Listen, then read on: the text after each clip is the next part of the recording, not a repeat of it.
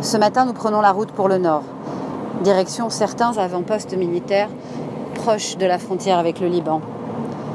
L'objectif du jour, distribuer aux soldats qui ne sont pas dans une base en dur des colis de nourriture sèche, gâteaux, conserves, shampoings, bégalets, café, lingettes. Hier, 150 colis ont été préparés par des bénévoles. Ces mêmes colis sont livrés aujourd'hui, stockés dans le food truck où je me trouve, en direction du nord. Dans les premiers jours du conflit, les routes étaient déjà presque vides, mis à part les véhicules militaires stationnés et les semi-remorques transportant les tanks de l'armée. Le paysage qui s'offre à nous est quasi lunaire. Des routes vides, des véhicules parqués sur le côté, très peu de circulation. Les habitants ont tous été évacués vers des localités moins dangereuses. Nous venons d'arriver à notre premier point de rendez-vous. Nous sommes aux alentours de Kiryat Shmona. Ici, plus d'habitants, plus de trafic. Les commerces sont fermés. Les autorités ont demandé aux habitants d'évacuer euh, la région et ils ont été relogés dans des hôtels aux abords de Natania et de Tel Aviv. C'est un spectacle assez euh, incroyable que de se promener dans une ville fantôme avec quelques points euh, militaires ici et là, beaucoup de débris, beaucoup de tanks, quelques véhicules abandonnés sur le côté de la route. Et nous nous arrivons devant une base où nous allons déposer quelques colis pour euh, ces soldats qui sont aux avant-postes, avec devant moi la frontière libanaise. Jonathan est avec nous, on l'écoute. Bonjour, je m'appelle Jonathan Aber, de l'Association pour la promotion de l'éducation. Je me trouve actuellement en chemin vers le nord du pays, dans les environs de Kiryat Shmona, Kfar Bloum, après pour aller à la rencontre des soldats réservistes pour leur distribuer des colis de nourriture. Je me trouve dans le véhicule en présence de mon cher ami Avi Banaï et de Céline. Nous sommes venus faire du bien aux autres aujourd'hui.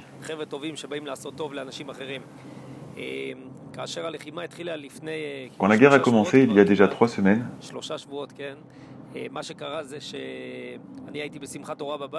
J'étais à la maison pour Simchat Torah et je n'ai pas su tout de suite ce qui se passait.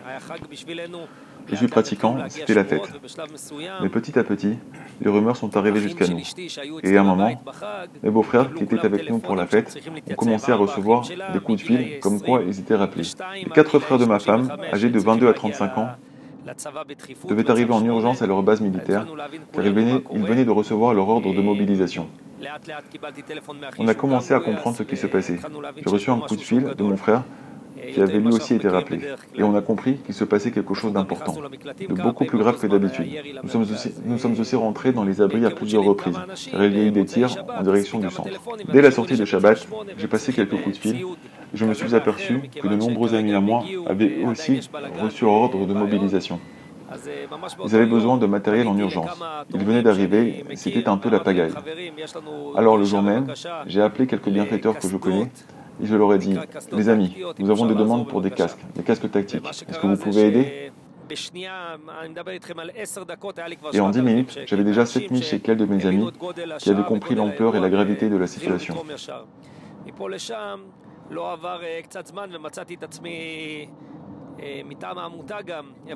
Je me suis trouvé du coup avec mon association dans une situation où je recevais beaucoup de demandes de matériel.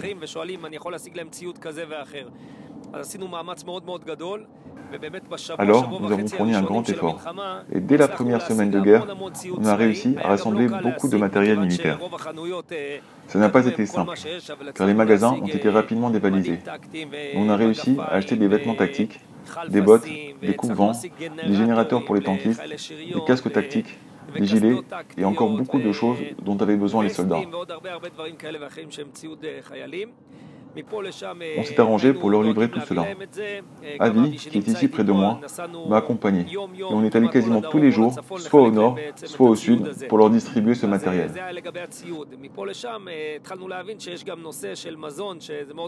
Ça, c'est pour ce qui concerne les équipements. Puis, on a compris qu'il y avait également le sujet de la nourriture, qui est aussi très important.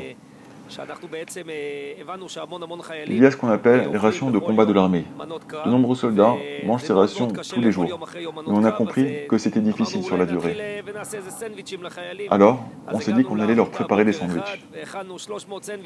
On est arrivé un matin à l'association et on a préparé 300 sandwichs à l'omelette, au fromage, dans des petits pains qu'on avait achetés. Ça nous a pris environ 3 heures pour tout préparer. Puis, nous sommes allés vers le sud, vers Sderot. Quand nous sommes arrivés là-bas, nous avons réalisé que nous étions vraiment le seul véhicule sur la route.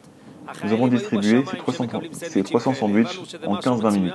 Les soldats étaient aux anges de recevoir ces sandwichs. Ce n'étaient pas les rations de combat habituelles. Et on a compris que c'était une idée géniale. Et après cela, quand les gens ont commencé à proposer leur aide, je leur ai dit, ne me donnez pas d'argent. Je ne peux plus trouver de matériel militaire. Mais aidez-moi avec les sandwichs. Alors, pendant 3-4 jours, les banques et d'autres entreprises sont venues nous aider à préparer et emballer les sandwichs. Et nous les prenions pour les distribuer dans le nord et dans le sud.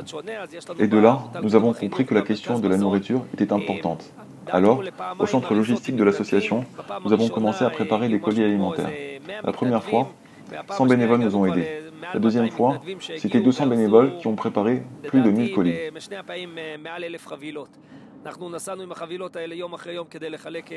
Nous sommes allés chaque jour à la rencontre des soldats pour leur, pour leur distribuer ces colis. Nous ne distribuons ces colis qu'aux unités qui nous l'ont demandé, parce qu'ils en ont vraiment besoin. Donc, comme vous le comprenez, ce matin, nous allons dans le nord. C'est la sixième fois que nous allons à la frontière nord du pays. Vous voyez qu'il n'y a pas beaucoup de voitures sur la route. On évacue même Kiryat Shmona, Farbloum, les villages proches du Jourdain aussi, Gonen, Gadot, Shariachou et tous les villages dans les environs. Il y a aujourd'hui 150 colis dans le camion. Et nous allons continuer à réjouir tous, les, tous ces gens par notre action.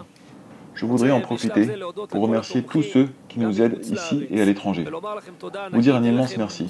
Vous n'avez pas aidé, et même si c'était le cas, vous dire à quel point cette action est importante et nous permet de faire du bien à nos soldats, à notre peuple.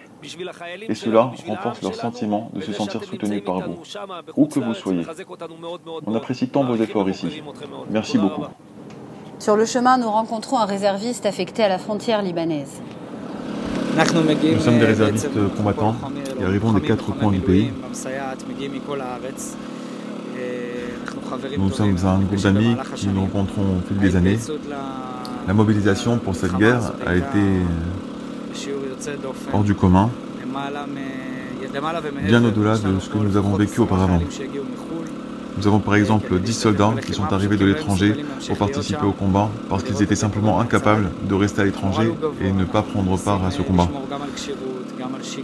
Le moral est haut, on s'efforce de conserver une routine, un entraînement, ce qui n'est pas toujours simple car on ne sait pas toujours ce qui va arriver, mais en définitive, on essaye. Propos d'un réserviste affecté à la frontière libanaise. Nous retrouvons Jonathan au volant du food truck.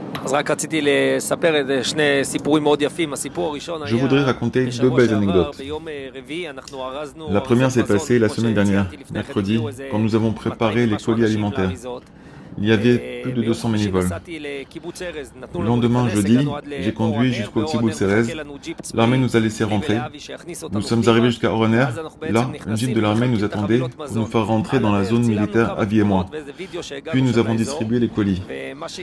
Sur le chemin, nous avons pris quelques photos et vidéos. Puis, le soir, je les ai envoyées pour montrer notre action.